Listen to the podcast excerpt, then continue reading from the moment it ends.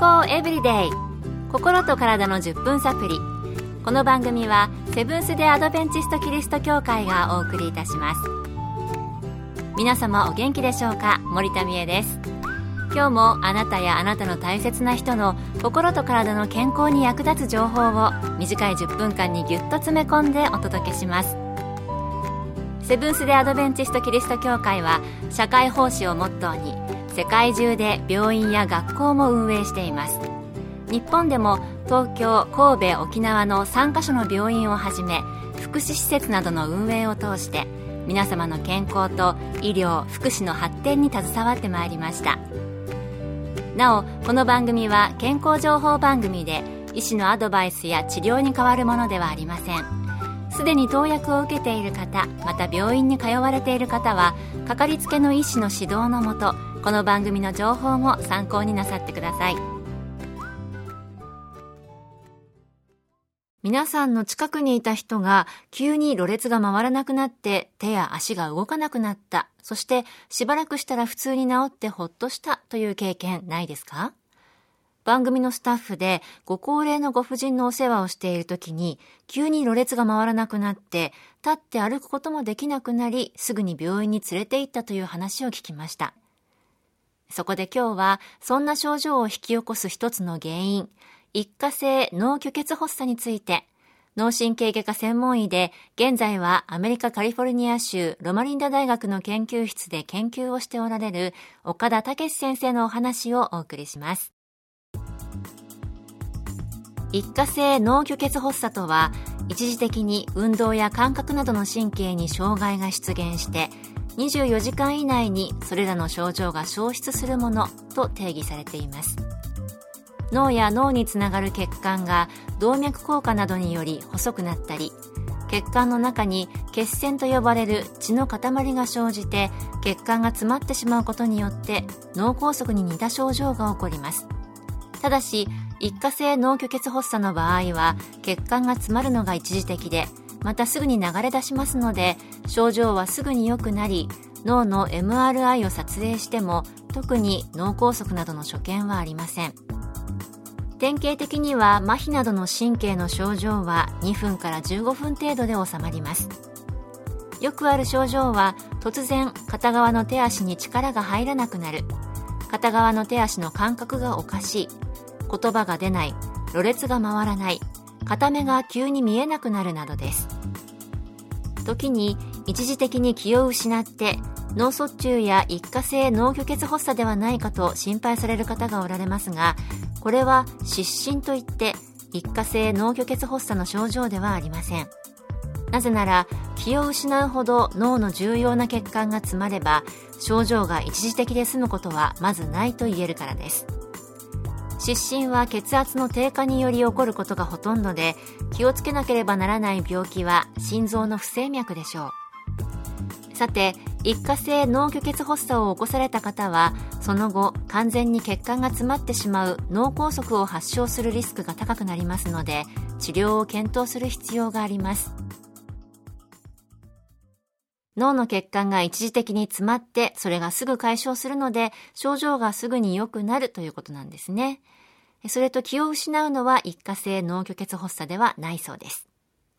それでは、一過性脳虚血発作はどんなリスクがあるのでしょう？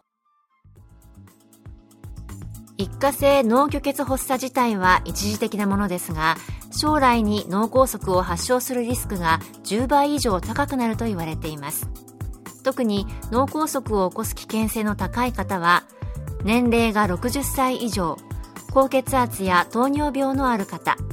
現れた症状が手足の麻痺や言語障害の場合で特に10分以上症状が持続した方は要注意です。また一過性脳虚血発作を起こし脳梗塞を発症された方の約半数は48時間以内に起こっているというデータがありますので症状が良くなっても安心せずに専門医の指示に従ってすぐに治療を検討する必要があります。一過性脳虚血発作を起こすと将来脳梗塞を発症するリスクが10倍になるということで怖いですね。特に高齢者で高血圧や糖尿病がある人は要注意ということでした。健康エブリデイ。心と体の10分サプリ。この番組はセブンス・デ・アドベンチスト・キリスト教会がお送りしています今日は一過性脳虚血発作について脳神経外科専門医で、現在はアメリカカリフォルニア州のロマリンダ大学の研究室で研究中の岡田武先生のお話をお送りしています。それでは、家族はどのように対処したらよいのでしょうか引き続き岡田先生のお話です。最近のデータによると、一過性脳虚血発作は、早期発見、早期治療で脳梗塞の発症を80%抑えられるとされています。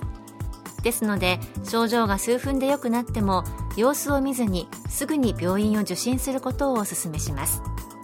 また病院で治療方針決定のために今回の症状や持病などについて聞かれますので一過性脳虚血発作がいつどのような症状で発症してどれくらい続いたのかそれから普段飲まれている薬などについて準備しておくと良いでしょうまず症状を観察しておくこと。症状や時間、また普段から飲んでいる薬を把握しておくと、病院に着いた時に重要な情報になるということでした。それでは、重篤な症状を予防することはできるのでしょうか？脳卒中はだんだんと進行するものではなく、突然襲ってきます。高血圧や不整脈などの持病のある方は、元気だからと薬を忘れて飲まなかったり自己判断でやめてしまわないようにしましょう。また普段から規則正しい生活をすることも重要です。特に喫煙肥満活動性の低下は脳卒中のリスクとされていますのでこれらのある方は改善するように心がけてください高血圧や不整脈など、すでに病気を持っている方は、薬の管理に気をつけること、そして規則正しい生活をすることですね。喫煙や肥満、活動量の低下は脳卒中のリスクになるようです。私の場合は運動かなだいぶ暖かくなってきましたので、生活の中での運動を頑張りたいと思います。今日の健康エブリデイいかがでしたか？ここで立川キリスト教会があなたに送る心と体の健康セミナーのお知らせです。発達障害について5月11日土曜日午後1時30分から東京都立川市にありますセブンス・デ・アドベンチスト立川キリスト教会で開催します。講師はこの番組でもおなじみの米国精神神経科専門認定医の飯塚浩二先生。入場は無料です。詳しくは立川協会心と体の健康セミナー。立川協会心と体の健康セミナーで検索。また立川以外でも各地の協会で健康セミナーが開催されます。どうぞ番組ブログをご覧ください。健康エブリデイ。心と体の10分サプリこの番組はセブンス・デー・アドベンチスト・キリスト教会がお送りいたしましたそれではまた Have a nice day!